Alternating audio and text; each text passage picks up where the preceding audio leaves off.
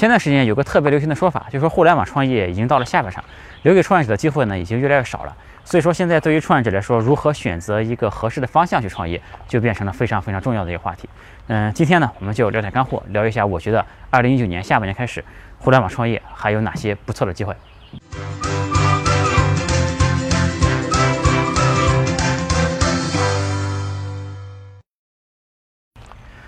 有趣的灵魂聊科技人文，我是李自然。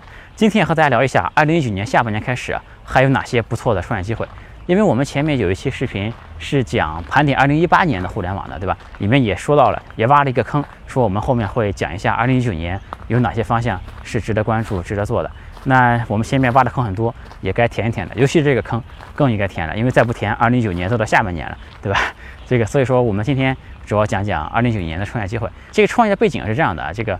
嗯，前面几个创业的风口都破灭了，我们前面节目也和大家聊过，对吧？所以现在整个资本市场呢其实是收紧的。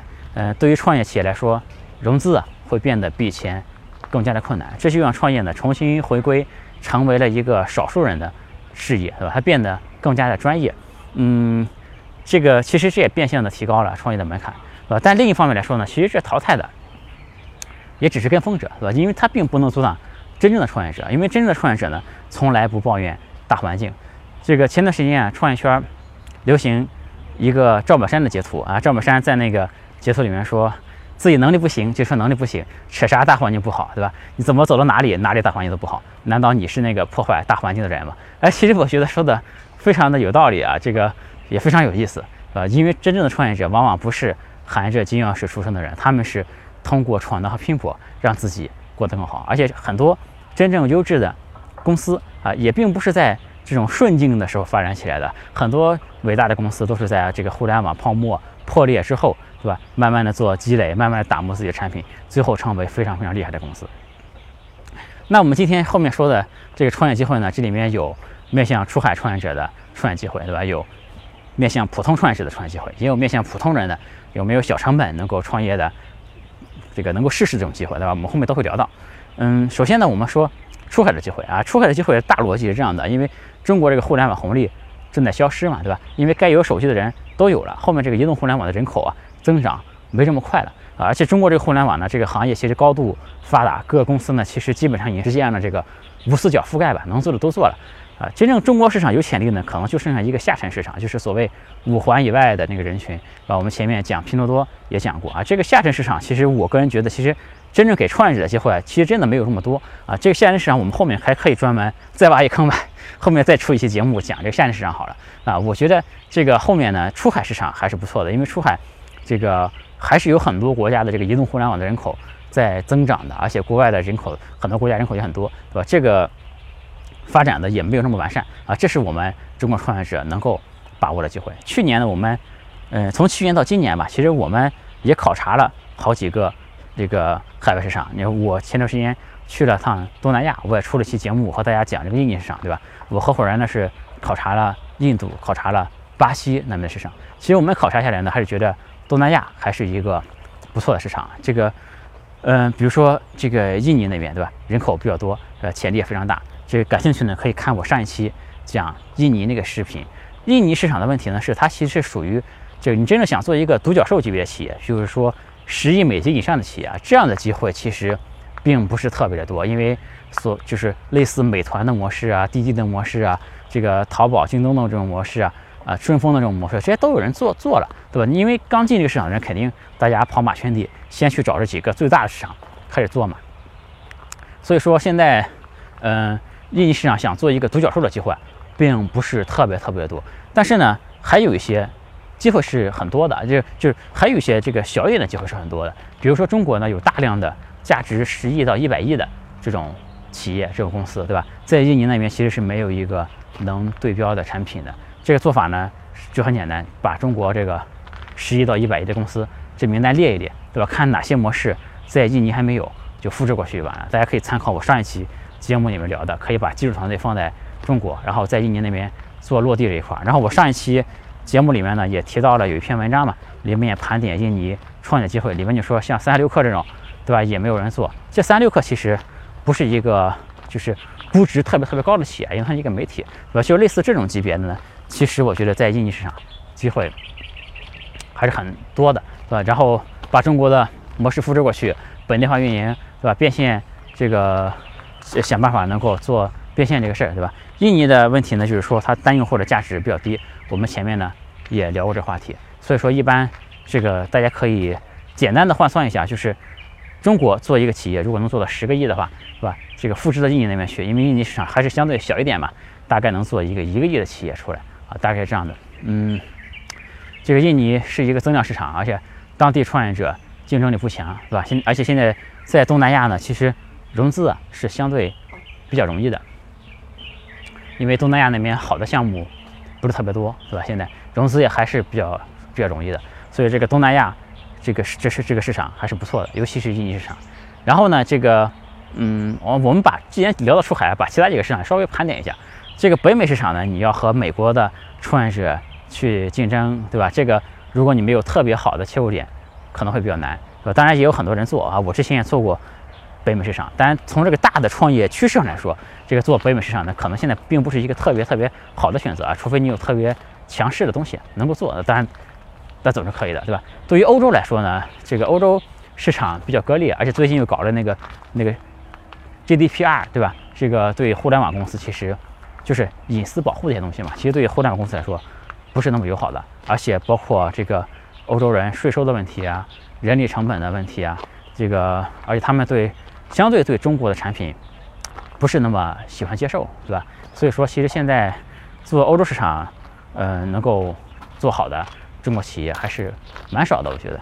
另外呢，就是中东还是一个我朋友也做中东市场的，做的还不错。在中东市场，坦白讲，我目前并不是特别了解。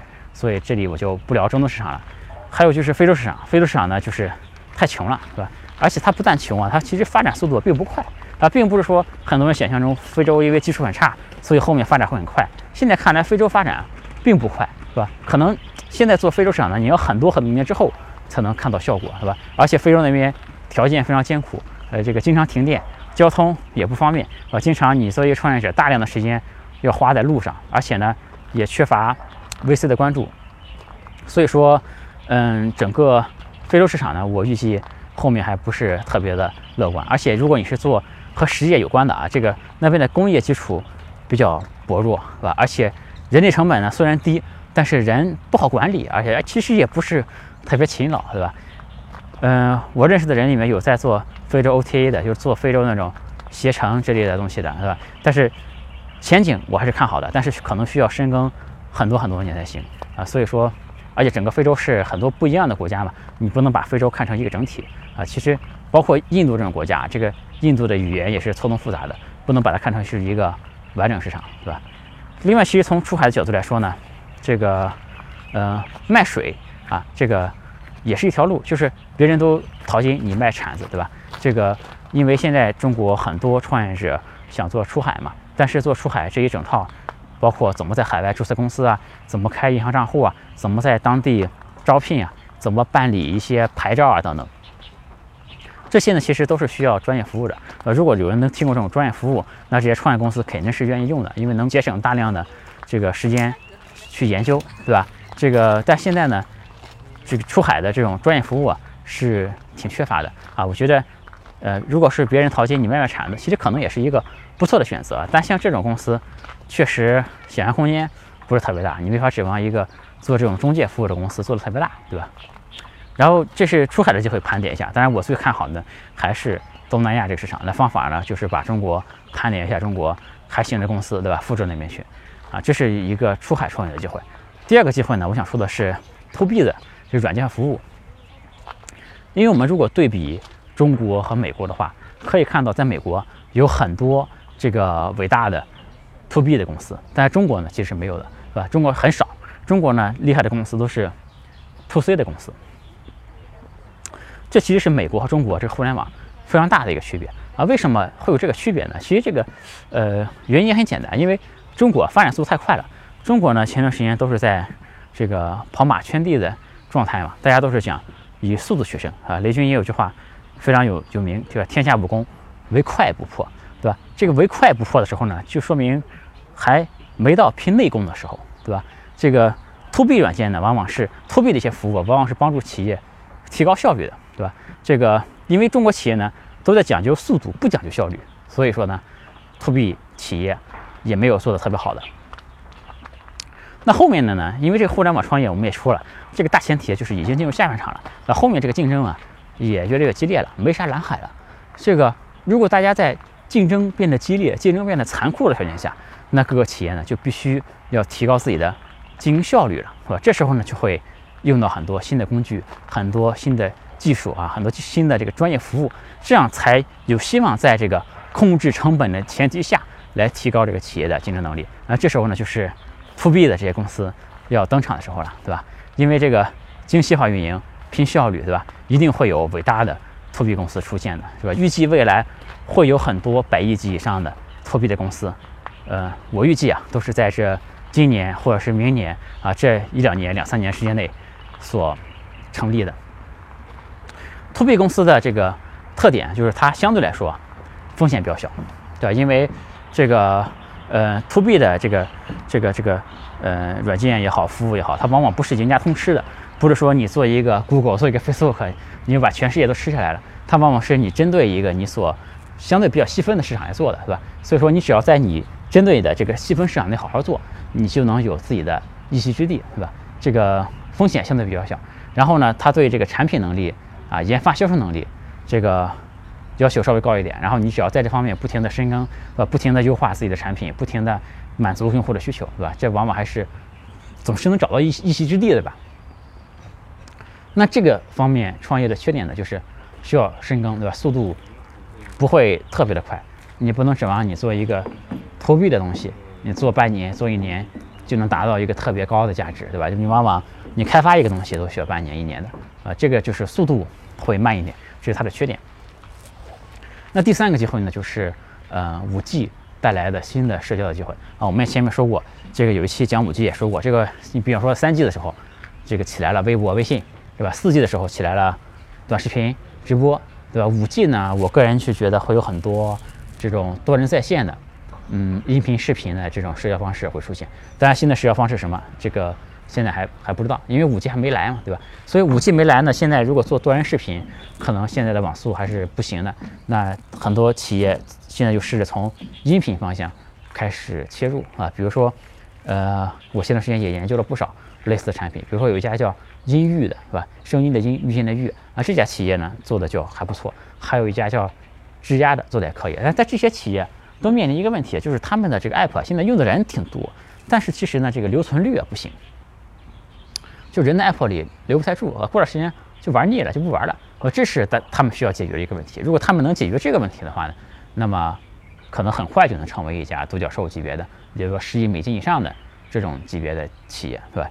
那个这方面的机会呢，我们也在看，提高留留存率有什么方法呢？其实我个人也想了一些啊，但是我们团队这个也在关注这个方向吧，还没确定要不要做啊。其实很具体的呢，就不和大家说了，对吧？因为这个，嗯，做社交呢，它这个优点和缺点，我们前面也都说过，都很明显。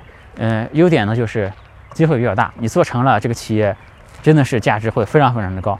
但是风险呢也很大，对吧？如果是做差了，就啥都没有，是吧？这是做这个社社交呢，是永远都有机会来做的。嗯，再有机会呢，就比如说超学员游戏，是吧？最近创业也很火。呃，超学员游戏，比如说有一家叫呃 Voodoo 的一家公司，对吧？它是。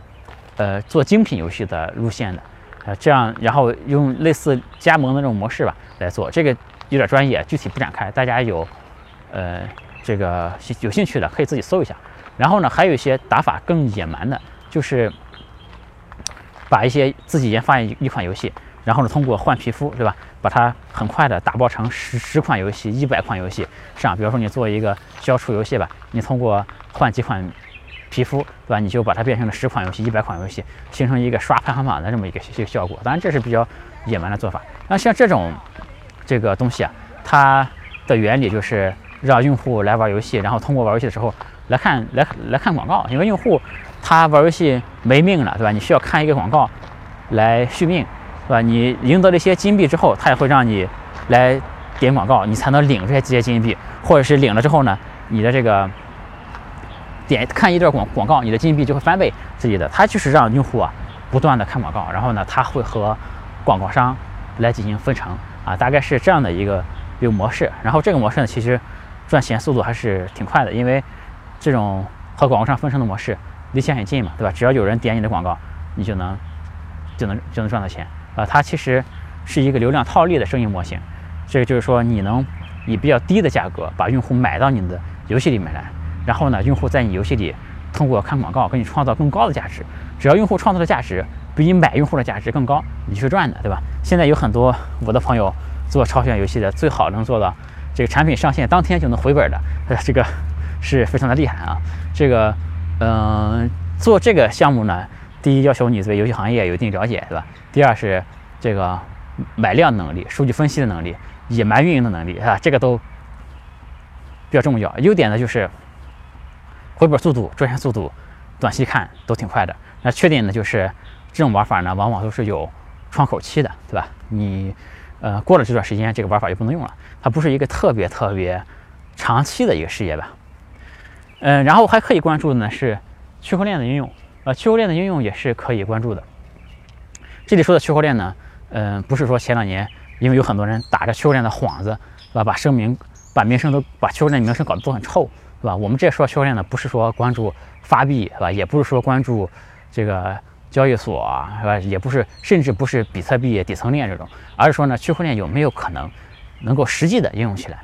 呃，因为像 Facebook 这种公司，现在也在这个搞这个区块链，对吧？比如说 Facebook 发一个稳定币，那么它势必会这个带来一个新的经济体系，对吧？它是有可能大规模应用的。如果 Facebook 这种新的经济体系开始运转了啊，就会有很多机会，你可以融入它的生生态里面去。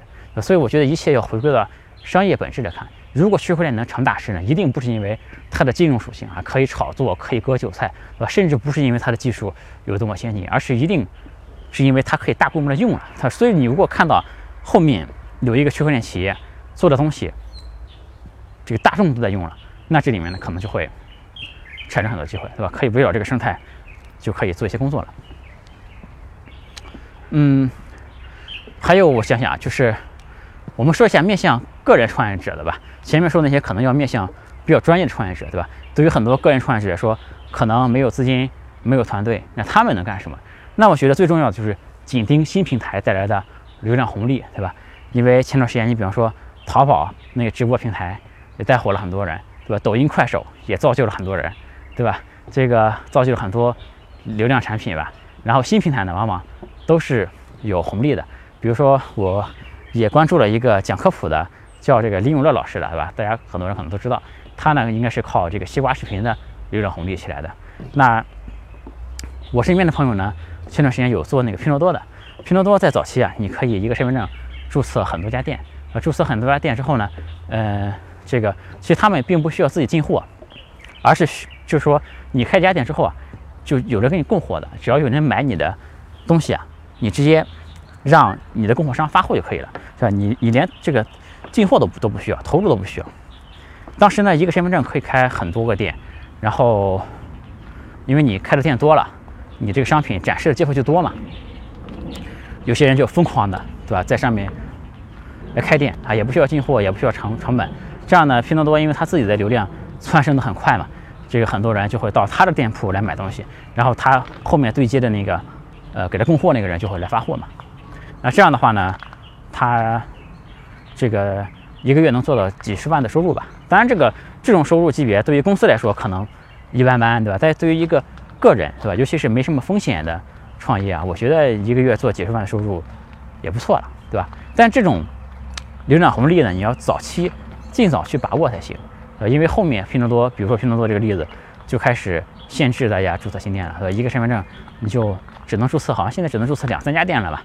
对吧？这样的话，你想再大规模的开店就没有什么机会了，对吧？如果你早期开了很多店，那机会就很多，展示机会也就很多，而且这些店一就是可以养起来嘛，对吧？就像淘宝早期一些店铺，你到后面都养成了这个皇冠店铺、钻石店铺，对吧？这些店铺本身可能后面如果拼多多发展好的话，也会有很多价值。所以说，不管是对于个人来说，还是对于创业者来说啊，这能够把握住新平台的流量红利。都是蛮重要的一个事儿。嗯，我在一些年之前，我做过一个电商导购平台，面向北美的，叫 hotdeals.com。当时的我的有一个竞品啊，叫 Deal Moon，就北美省钱快报，在海外的朋友可能会用过他们的产产品。其实到最后呢，他们比我们做的是要好一些的啊。这个那 HolidayDeals.com 是现在也也还在做啊，是现当然不是我们公司在做了，是另外一家公司在做，做的也还不错。然后那个北美省钱快报，其实他们就是靠微博带来的流量红利嘛。这个当时微博推海外版，在海外在海外想吸引这个华人的用户嘛。那他就需要推送内容嘛？那和北美省钱快报建立了合作关系，对吧？就帮这个微博需要优质内容，对吧？北美省钱快报需要微博的用户，对吧？他就帮北美省钱快报推广了很多用户，然后他们很快就能够做起来。所以说，不管是对于创业公司还是对于个人来说吧，都要善于把握新平台带来的这些流量机会。如果你能搭上这样一波车，对吧？你能上去的话，那其实。你的收益是非常非常大的，比你辛辛苦苦的自己去做产品、去攒用户，对吧？其实这个过程会方便很多，对吧？所以说，这个大家不要问我具体的平台啊，不要问我现在什么平台有没有机会，因为我其实主要是教给大家这种方法，对吧？你学会了这种方法，有这种思路是最重要的，因为这种机会呢会一直有，对吧？后面出什么新平台我也不知道，但这种机会肯定会一直会一直有。那如果我告诉大家一个具体平台，这种事其实一旦说出来就过时了，对吧？这个别的创业机会其实还有很多啊，大概就上面上面最重要就上面几个吧。别的还有比如说消费文化社区的细分化，这个会员社区会员制啊等等，也都也都有些有些机会，这就不太细的展开了。因为前面几个机会就是我所关注到的目前创业最好的几个机会，对吧？这个可能这期节目放出来，有些人还是觉我觉得我说的不够具体。其实真正的创业者就会知道，其实我说的已经。非常非常具体了啊！因为我不可能说一个具体的产品，大家比着去做，大家一窝蜂去搞，对吧？这是那也搞不成的，对吧？如果听了我这个东西呢，我这些视频节目还不知道要干什么，那只能说还是需要提高提高这个自己的思路，对吧？我觉得我说的这些已经比那些所谓的创业课呀，比那些跨年演讲什么已经实在很多了，是吧？已经是很具体的方向了。今天我说的这些方向呢，其实我自己。有些方向也是我自己也在关注，也在做的，是吧？这里面就靠具体后面能干什么，就靠大家自己去体会好了。嗯，这里呢，最后就祝想创业的人创业成功，是吧？对于不想创业的，听个热闹，是吧？看看我们现在创业者在干什么，也挺好的，是吧？不想创业的呢，就可以看看视频，这个听个热闹，挺好的，也丰富一下自己的这个看，从不同人的视角，对吧？看看这世界什么样子的。嗯，那这期视频啊，和大家聊到这里好了啊，那个。呃，有趣的灵魂聊科技人文，我是李自然，欢迎大家关注李自然说，欢迎大家点赞转发，把我的视频发给你的朋友，大家一起来分享，对吧？然后我们现在已经登录了主流的音频视台、音频和视频的媒体，搜索李自然说都能找得到我。嗯，然后我们这一期呢，仍然会这个在评论区选出三个啊这个发表评论的人来送一本书。这一期我们送什么呢？送《创业维艰》好了，送出三本《创业维艰》。嗯，好的，那今天。和大家聊到这里，我们下次再见，拜拜。